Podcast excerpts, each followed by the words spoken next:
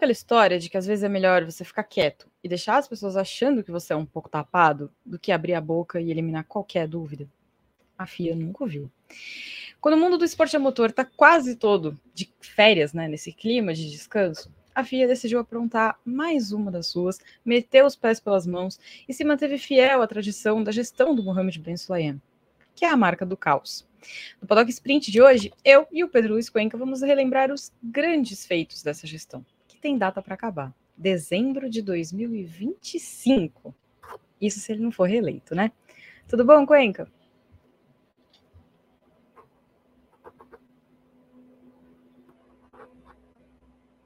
Cuenca?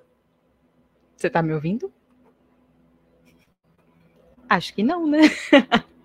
Bom, a gente vai relembrar, como eu falei, as grandes confusões né, da gestão do Ben Sulayem, porque não foram poucas e ele já fez de todos os tipos. E aí, nessa semana, ele piorou um pouco mais a situação, porque ele conseguiu o feito de colocar toda a Fórmula 1 contra ele. Vamos ver se agora funciona. Tudo bem, Cuenca? Agora funciona, né? Vocês estão me ouvindo, vocês estão me vendo. Yeah. Tudo bom? Tudo bem, tudo bem. Para mim tá tudo bem. Uh, o presidente da FIA eu já não garanto. Tá uma semana agitada, divertida pro garoto, né? Tá. É, é aquele menino da escola que fica buscando confusão e depois sai correndo atrás da professora e fala assim: olha lá, olha o que ele tá fazendo. É, é isso. É um Não grande... fui eu, mãe. É sempre isso. Não, ele que começou. Exato. E, e aí a gente se diverte com isso. Porque virou uma grande novela mexicana, né? Sim. Como a gente tava falando na redação, virou uma grande novela mexicana agora. E basicamente ele começa todas as tretas. Então, falando em começar, eu vou começar esse programa lançando um desafio, mas não é só para você, é para quem está assistindo a gente. Então, comenta aí no chat, não esquece de curtir, compartilhar o vídeo, se inscrever no canal e tudo mais. Qual que é o grande acerto da gestão do Ben Sulaim? Porque eu estou em dúvida se a minha memória aqui é ruim ou se não tem nada de muito bom mesmo nessa gestão. É, se a gente falar de Fórmula 1, é bem difícil mesmo, né? Outras categorias talvez tenham acertos, né? Fórmula E, por exemplo, mas assim, envolvendo a Fórmula 1, eu não consigo pensar em nenhum acerto. Mais erros, inclusive, do que, do que acertos. É, não é nem que ele ficou neutro, né? Ah, tipo, não fez nada. Não, assim, ele tentou se meter e errou tudo que ele fez. É um, assim, 100% de aproveitamento em tudo que ele fez. Eu não consigo pensar em nada positivo. É, eu não consigo realmente pensar em nada positivo do, do Ben Sulayem. É, já era assim um candidato bem polêmico, né, à época. Né, porque a gente tem que lembrar que eles na, na, na época da eleição da FIA é, foi aquela época do Hamilton mais ativo, é, falando de questões sociais e tudo mais, que ele tinha uma certa liberdade na gestão do, do Jean Todt. E depois disso, é, já vem o Ben Sulaim cortando desde, o, desde a raiz, falando que não pode, que não, não se mistura esporte com política e tudo mais.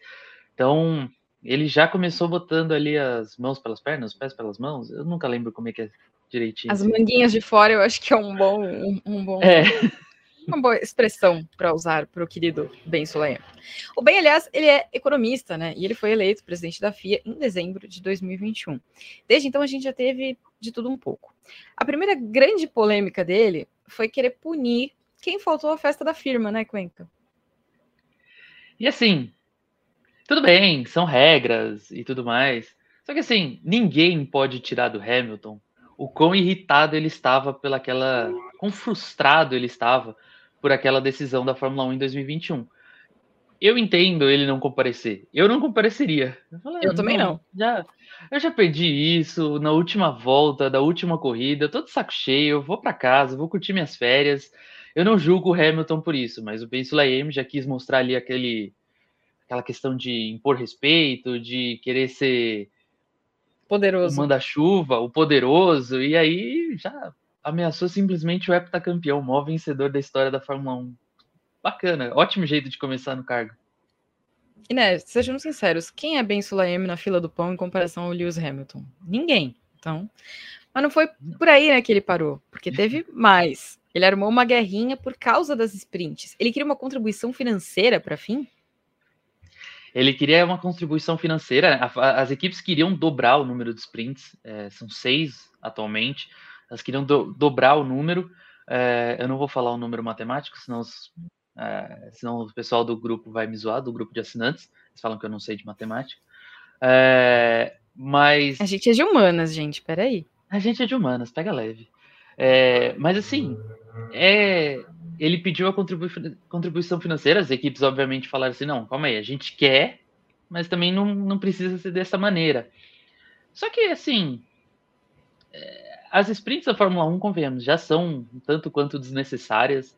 É, e aí você querer dobrar faria menos sentido ainda num calendário tão inchado. Nesse ponto, talvez ele tenha acertado. Mesmo errando, ele tenha acertado de barrar esse, essa ideia de dobrar as sprints. É aquele famoso assim, né? Até relógio quebrado acerta a hora duas vezes. Então, e ele acertou nessa mesmo errando. Dá pra gente colocar esse ponto aí. Mas, cara, pedir contribuição financeira numa, numa instituição que já ganha tanto como a FIA é um tanto quanto Hum. estranho, vamos dizer assim. Próximo mês ele vai anunciar uma arrecadação online para poder manter a Isso, FIA existindo. Uma vaquinha, por favor, gente, faz Isso. um pix aí para a FIA. É. Estão precisados, coitados. Mas é. teve um outro momento, e esse eu acho que é um auge todo especial. Em 2022, a verificação técnica obrigatória passou a exigir que as equipes declarassem que os pilotos não estavam usando joias e que as roupas íntimas deles estavam de acordo com os padrões de segurança. Além da vergonha, o que, que o nosso inimigo das joias e cuecas ganhou com essa cruzada? Porque aquela imagem do Vettel circulando por aí com o modelito de super-homem foi um ganho dos fãs, mas não foi da FIA, né? Essa, para mim, é a, a, briga mais insólita da FIA com, com a Fórmula 1 porque, assim, primeiro ele bate de frente com uma coisa assim tão minúscula, tão. Não, vai, não faria a menor diferença. O Hamilton tá na categoria desde 2007, por exemplo, usando o brinquinho dele, usando o piercing dele. É o estilo dele, deixa ele. Nunca afetou em nada, foi heptacampeão mundial desse jeito. E a FIA achou de bom tom barrar essa, esse visual dele. É, o Vettel entrou na briga, e aí tem a cena dele de cueca andando pelo paddock, que é maravilhosa, para é dizer o mínimo. É um clássico, clássico da Fórmula Um clássico instantâneo. É, e assim, serviu apenas para para a Fórmula 1 como um todo, como para os pilotos, principalmente esses veteranos, debocharem da FIA.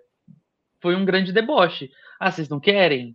E aí chega o Hamilton na coletiva com 500 é, acessórios, anéis, colares, pulseiras, brinco, piercing. Porque é isso, vocês querem fazer uma coisa tão minúscula, a gente pensando em melhorar carro, em melhorar as corridas, em melhorar o espetáculo para os fãs, dentro e fora das pistas, e a importância que a FIA deu para joias, para uma coisa tão miúda no, na, no sentido de competição mesmo. Então, serviu mesmo para os pilotos debocharem da FIA, e eu acho que isso é importante, é, de certa forma, porque às vezes a FIA se dá uma importância muito grande, especialmente durante essa gestão do Ben Sulayem. Ela tem se dado uma importância muito grande onde ela não tem. Ela faz muito pouco ali e quer ganhar muitos louros, famas, aplausos. E então foi importante para ela ser colocada no devido lugar, falar assim, não, calma, vocês fazem uma coisa ali, a Fórmula 1 faz outra coisa aqui, a gente vai fazer do nosso jeito, eu vou continuar usando piercing brinco, o Vettel vai zoar na cara de vocês e vai passar no mundo inteiro isso, porque a câmera vai focar nele, usando ele, us, mostrando ele usando uma cueca por cima da, do macacão. E é isso, é isso. Serviu para a Fórmula 1 ser um grande deboche. E, e, se não me engano, foi no final de semana do GP de Miami, que já tava toda aquela coisa, oh, Miami, nova corrida na Fórmula 1, é, correndo, finalmente correndo em Miami, a Marina que não tem água, é, então, mais uma presepada da Fórmula 1. É, isso é uma imagem terrível da Fórmula 1. Isso é uma imagem terrível. Água, realmente. Então serviu para ser mais uma piada para abastecer redes sociais naquele final de semana. Então, foi um golpe duplo ali na, na, na Fórmula, entre Fórmula 1 e FIA ali. Eles ficaram trocando golpes e ah, nesse caso a FIA levou a pior de novo. Você mencionou no começo que ele se colocou né, contra as políticas sociais e o ativismo num momento em que a Fórmula 1 anda cada vez mais, pelo menos andava né, cada vez mais politizada. Na época, ele disse que ele não costumava impor as crenças dele aos outros. Mas ele começou essa frase dizendo assim: eu sou, é, como é que é? Internacional e muçulmano. Quando ele já apresenta o cartão de visita, me parece um indício de que sim, ele está tentando impor as crenças dele, né? Sim, e a gente precisa lembrar que são culturas diferentes, de fato. A cultura muçulmana, a cultura ali do Oriente Médio é de fato diferente da cultura ocidental e assim a gente não pode de fato impor que eles entendam todas as nossas questões, todas as nossas pautas sociais e vice-versa. São questões e questões. Acho que, obviamente, desde que se respeitem direitos humanos, são questões e questões. É, o que a gente vê é que ele quis cortar uma questão que estava sendo muito levantada pelo Hamilton e que estava sendo muito explorada pela Fórmula 1. É, a gente lembra que em 2020 tem toda aquela questão é, do George Floyd, é, da morte de George Floyd, a morte da Breonna Taylor. Então o Hamilton usa essas questões sociais é, para levantar pautas dele é, contra o racismo. E refletindo um movimento que acontecia no mundo inteiro, né? Porque os Estados Exatamente. Unidos tiveram grandes manifestações, manifestações que foram replicadas no mundo inteiro. Acho que o caso do, do basquete foi o mais gritante, porque eles efetivamente pararam a liga e tudo mais, mas ele estava levando para dentro do esporte uma coisa que estava acontecendo efetivamente no mundo, né? Conectando o esporte ao mundo, não era nenhum crime. E, e questões e protestos que ele mesmo, Hamilton, participou, ainda que disfarçado ali, a paisana, ele com máscara e tudo mais por causa da pandemia, ele ele participou, ele foi ativo de fato. Então ele estava levando as coisas da rua que ele estava vivenciando nas ruas para dentro dos autódromos. E isso é uma questão muito legal, porque você não tem só aquele aquela bolha, aquele mundinho fechado de entro no paddock, dou uns autógrafos, dou uma entrevista, entro no carro, acelero por 50 voltas, vou embora para casa e tchau.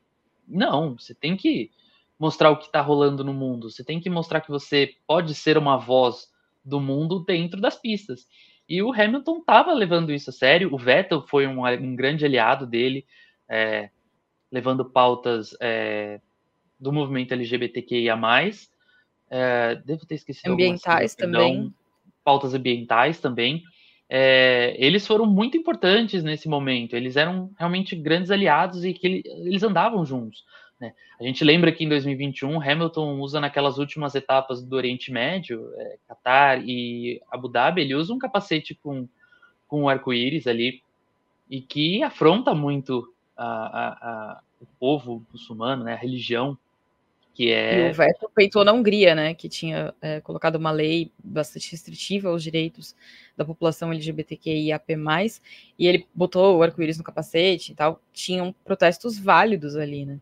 Sim, sim. É, era importante para eles. Então, você chegar é, sem um diálogo inicial, como fez o Ben Sulayem, porque se ele chega e vai dialogando, vai tentando entender qual é a situação dos pilotos, o que eles têm a dizer, e aí fala, olha, eu não concordo com isso, eu concordo com isso, concordo em partes com, aquela, com aquele outro assunto, beleza, você está tentando dialogar, você está tentando entender pelo menos. Mas ele não teve isso, ele já chegou cortando, falando, olha, não quero questões de ativismo, é, não quero que o Hamilton fale de racismo, que o Vettel fale de coisas ambientais, do Hamilton, do Norris, estava falando de questões de saúde mental também. É, ele já chegou cortando isso, falou que não gostava, que não devia misturar, que não era lugar para isso. E, e aí é, é, o, é, o, clássico, né? Se você não tem um diálogo, você vai para o conflito. E o conflito, geralmente, você tem que se preparar para estar em vantagem. E nesse caso ele não estava. Quem é, de novo, quem é o Ben Sulaim na fila do pão contra um Vettel, contra um Hamilton, contra um Norris, contra uma Fórmula 1 inteira. é, ele estava em desvantagem e foi.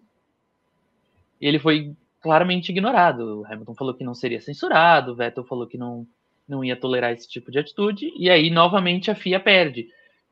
E é curioso isso, né? Desde então a FIA vai para o embate e recua, vai e recua. É, tem virado aí um grande, um grande modus operandi. É, a chacota pelo modus operandi do Ben Sulayem porque também eles não conseguem interpretar o próprio regulamento, então fica um pouco difícil deles terem moral para sair falando de alguma coisa. Mas se existe, talvez, um, um, dos únicos momentos, se não o único, em que ele parece estar com a razão, talvez não tão errado, é no embrólio envolvendo Andretti, porque ele é favorável a essa 11 primeira equipe, apesar da resistência das equipes, né? É, eu tinha, alguém tinha falado aqui no chat, na, na live, que de fato o Andretti tinha sido um acerto e vou ter que, vou ter que me retratar com, com o Ben Sulaim. A Andretti é de fato um grande acerto da, da, da FIA. Não só pelo, pela escolha dela, mas por ter feito de fato um processo com lisura, com transparência. Olha, são essas as equipes que se ofereceram, equipes barra empresas, é, e a gente vai analisar isso, isso, isso, isso. Botou ali quais, na, na, botou na mesa quais eram os pontos de análise e de fato uh, escolheu Andretti, que era mais capaz ali, que era mais preparada para isso, né? Não fez que nem o Bernie Eccleston lá em 2009, 2010, que escolheu simplesmente equipes aleatórias. Aí entra uma Espanha, entra uma Marúcia. Ali, tava Marúcia, era a Virgin na época, né? Maravilhosas.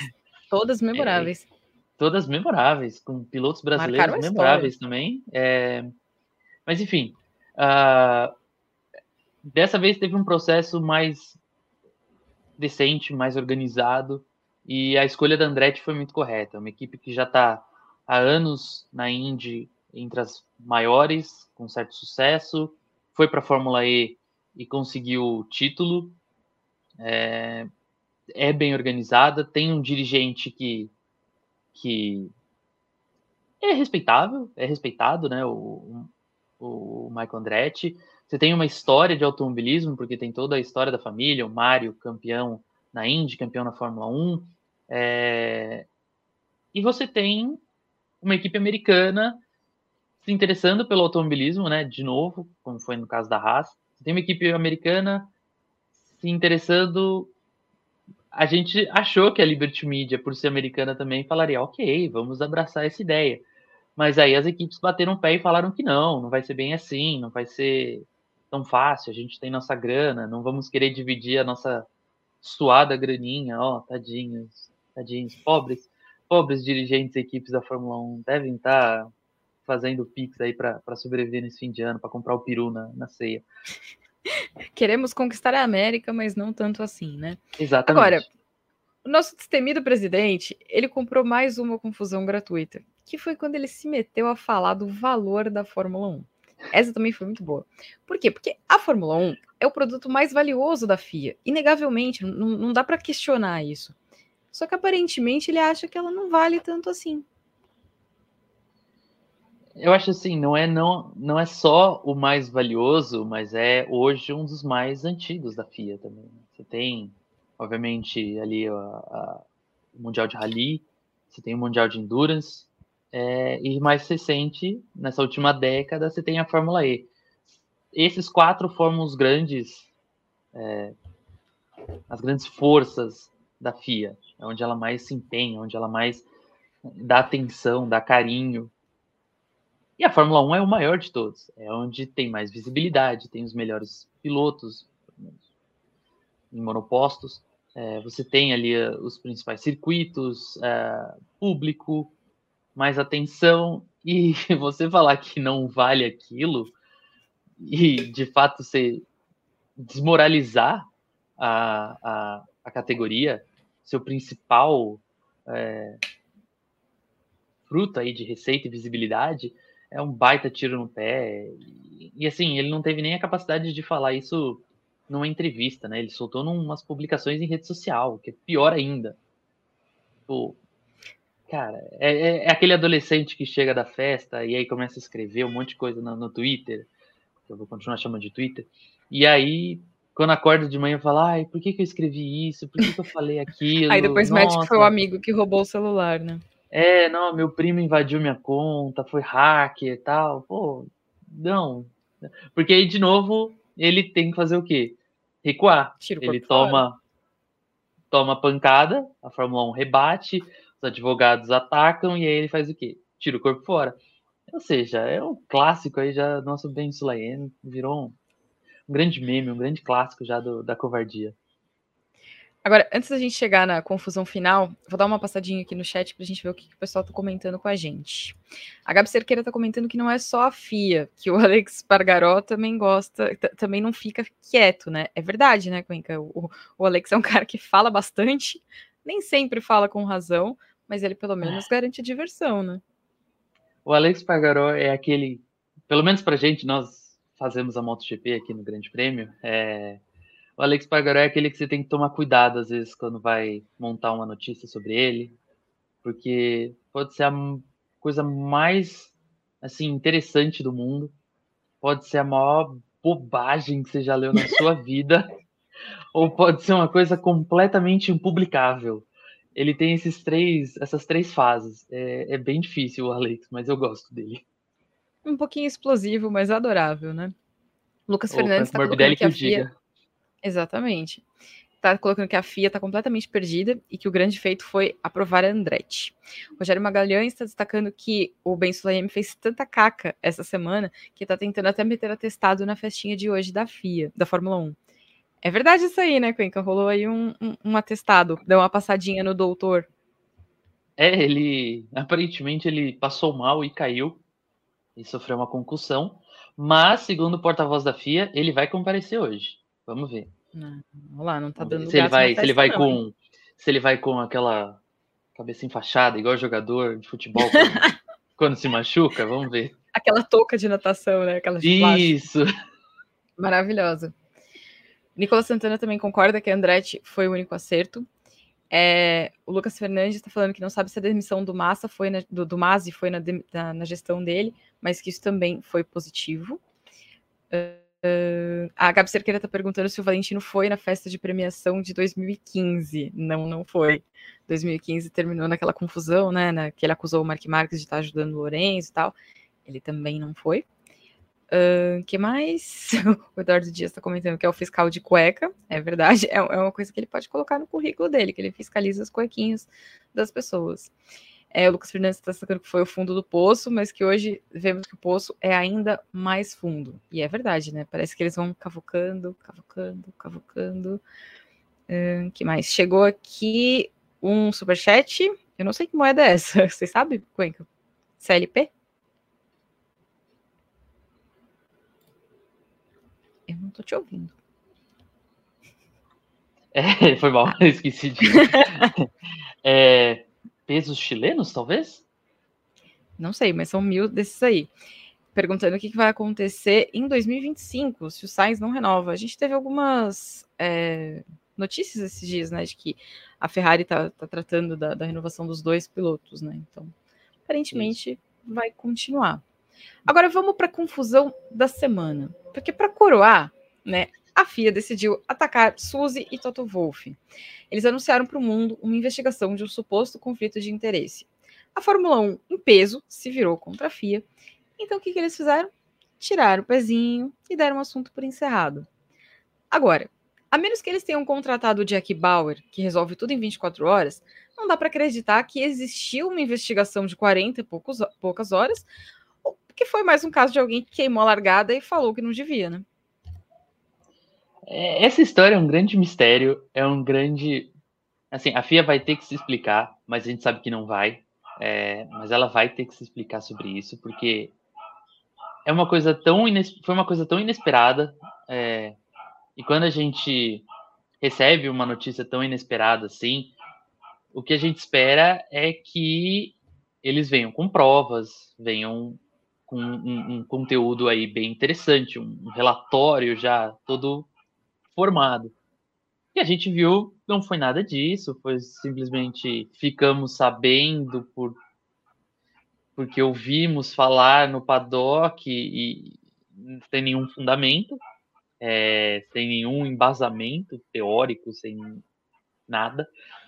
Porque assim, não sei se você sabe, Ju, mas Toto Wolff e Suzy Wolff são casados há muito tempo. E eu acho que a FIA descobriu isso essa semana. É... E, ó, meu Deus, Inclusive, eles quando, conversam... eles, né, quando a Suzy foi indicada para o cargo, ela já era casada. Olha só. É... É... Porque aí começou aquele, nossa, eles conversaram sobre o assunto. Pô, eles moram dentro da mesma casa. Você acha que em algum momento não vai escapar alguma conversa de um com o outro? Você acha que ali eles estão no jantar, não vai falar assim, nossa, fiquei sabendo de uma história. Nossa, Menino, Suzy, senta aqui. deixa eu te contar. Suzy, senta aqui que eu vou te contar uma do Horner. Você acha que eles não têm essa? Ah, pelo amor de Deus. A FIA, a, FIA ela, ela desafia a nossa inteligência. É uma coisa assim única. E, e, e assim, não teve, de novo, não teve nada. Ela, ela conseguiu um feito incrível, né? Que foi o de unir as equipes, né? Em busca de um, de um único propósito, que foi o de defender ali o casal. Mas foi algo tão inesperado, tão esdrúxulo, tão absurdo, que obviamente eles recuaram. Em 40 horas eles falaram: não, o relatório tá feito, tá tudo bem. E, assim. Uma investigação assim, ó. Exatamente, rápida. E, e assim, obviamente agora eles vão ter zero. que. Eles vão ter que encarar agora uma questão judicial. É, o Toto Wolff não, não falou com essas palavras, mas deu a entender que vai buscar assessoria jurídica para resolver essa questão. E ele tá certo, porque ele foi colocado no meio de um turbilhão aí de acusações, a Suzy junto. É, ela fala né, de uma falta de transparência e de responsabilidade da FIA em todo esse caso, e, e nisso, para mim, de todas essas declarações, esse trecho para mim é o principal. Não tem nem transparência e nem responsabilidade da FIA, porque ela simplesmente joga os nomes de maneira infundada e, bom, se virem aí. E por fim, assim, o tamanho da burrice da FIA de falar do Toto Wolff e da Suzy. Pô, é o Toto Wolff, é que hoje, ao lado do Horner, é o dirigente mais conhecido da Fórmula 1. De uma das principais equipes. Se fizessem isso com o dirigente ali da, da Alfa Romeo, que ninguém se importa, que ninguém nem lembra o nome, tadinho do Alumni Bravo. Mas assim, ninguém se importa, ninguém lembra deles. Mas não, você vai meter briga com o principal ali, com o chefão da, da, da, da gangue.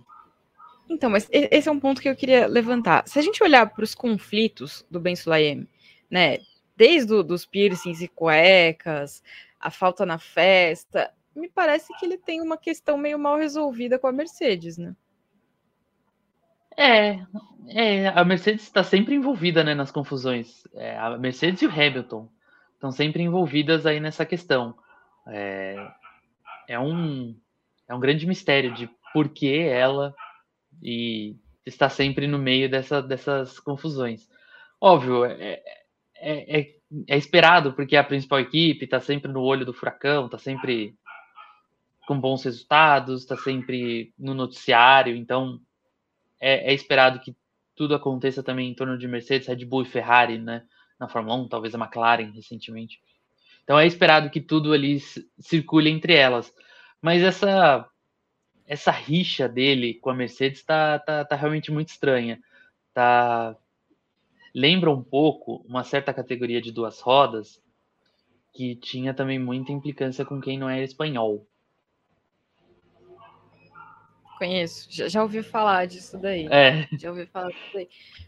Mas acho, acho, que nesse caso, assim, pediu uma Mercedes pro papai, não ganhou e decidiu se vingar de todo mundo, né? Porque pode ser, não pode é ser. Possível.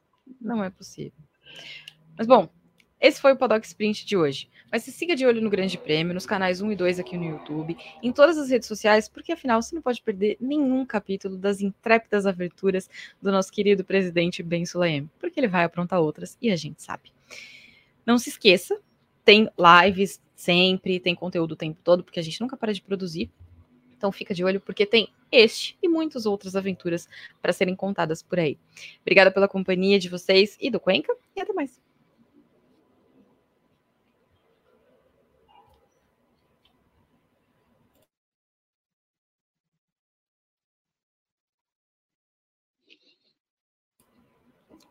B.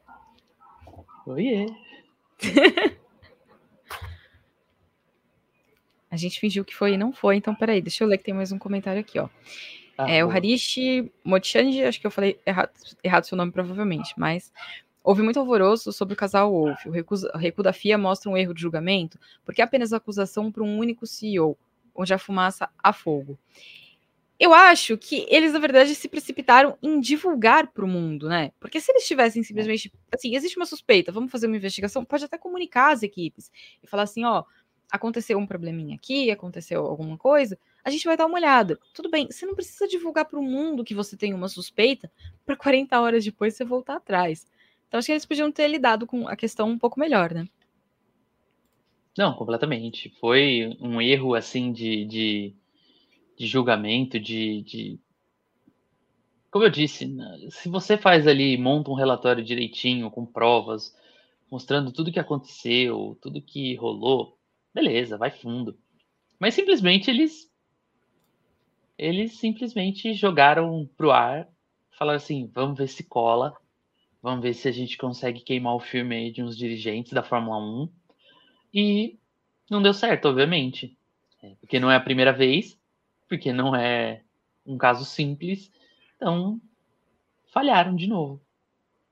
E uma coisa que, que eu, eu acho justo a gente lembrar, né? A Suzy Wolf, nas primeiras declarações dela, ela apontou que tinha machismo nessas declarações.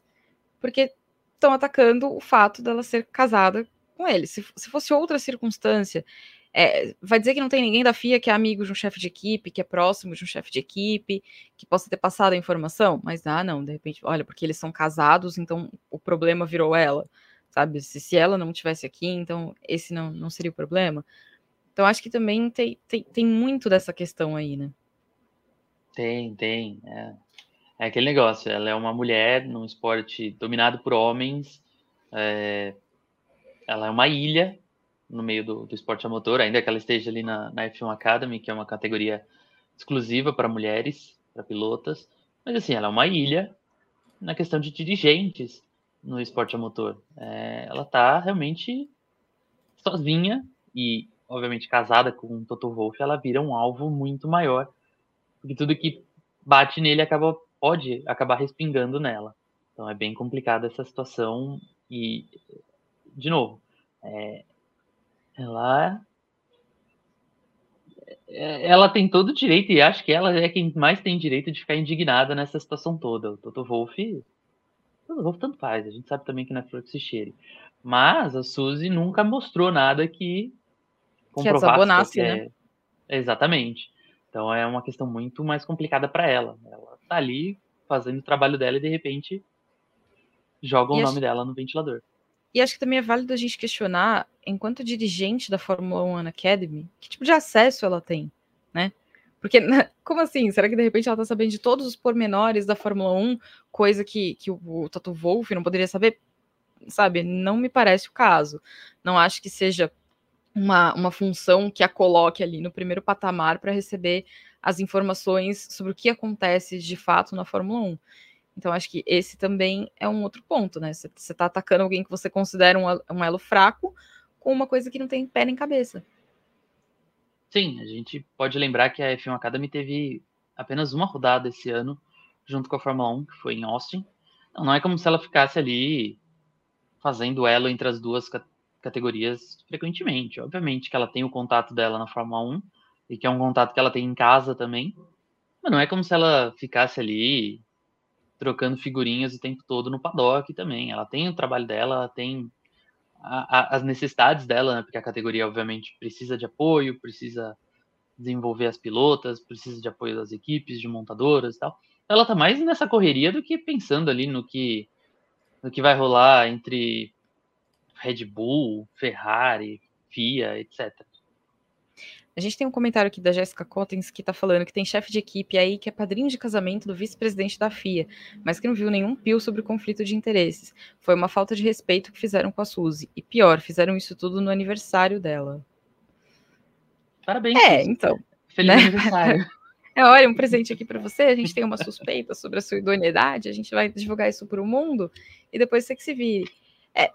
Eu, eu, concordo com você quando você diz que ela, principalmente, deveria buscar. Eu, e eu espero mesmo que, que, que, os dois busquem reparação judicial e que a FIA, em algum momento, espero que em breve, ela dê um jeito de, de se retratar e, e, melhorar o que ela fez.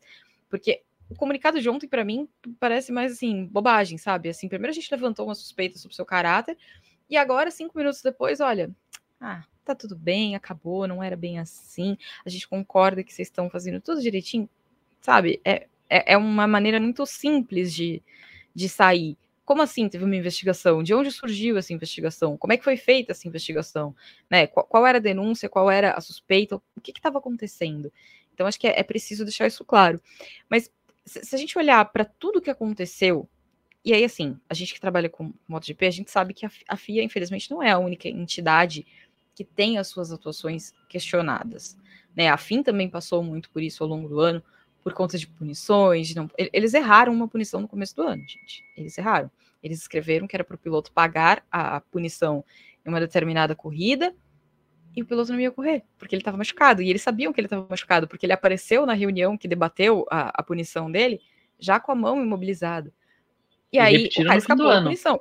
E eles repetiram no fim do ano, porque o Alex Pargaró recebeu uma punição para cumprir na corrida específica e também era uma corrida que ele não, não, não poderia não ter corrido, né? Então, acho que todas as entidades precisam é, olhar melhor para aquilo que elas estão fazendo. Sim, sim. É, é, acho assim, no, nesse caso específico, FIA e FIM, a gente tem que pensar que eles estão com o maior. É, as coisas de maior valor aí entre Fórmula 1 e MotoGP nas mãos. E deveria ter um pouco mais de carinho, deveria ter um pouco mais de cuidado. É, a gente viu esses dias é, o, um ex-piloto de Fórmula 1, Derek Wark, que é, foi comissário em, em Las Vegas, falando que eles erraram na punição ao Sainz, no lance do bueiro, que eles erraram. Não adianta você falar isso agora, um mês depois da corrida, amigo. E era bem óbvio, né? Assim. Era bem e óbvio. era bem óbvio. Ah, mas são, ele falou, ah, a gente tem que ser duro, regras são regras. Você errou. Você admite que você errou. Então, enfim, é, tem, tem, tem muito cuidado com miudez e as coisas que realmente importam para o bem do, do esporte a motor estão sendo deixadas de lado. De novo. Verdade. Bom, é isso. Agora que vocês já ganharam o time extended de vocês, a gente vai encerrar essa belíssima atração. Mas não esqueçam, como eu falei antes, continuem ligados no Grande Prêmio, nos canais 1 e 2, nas nossas redes sociais, para conferir todas as aventuras das nossas amadas entidades que vivem fazendo lambanças por aí. Até a próxima!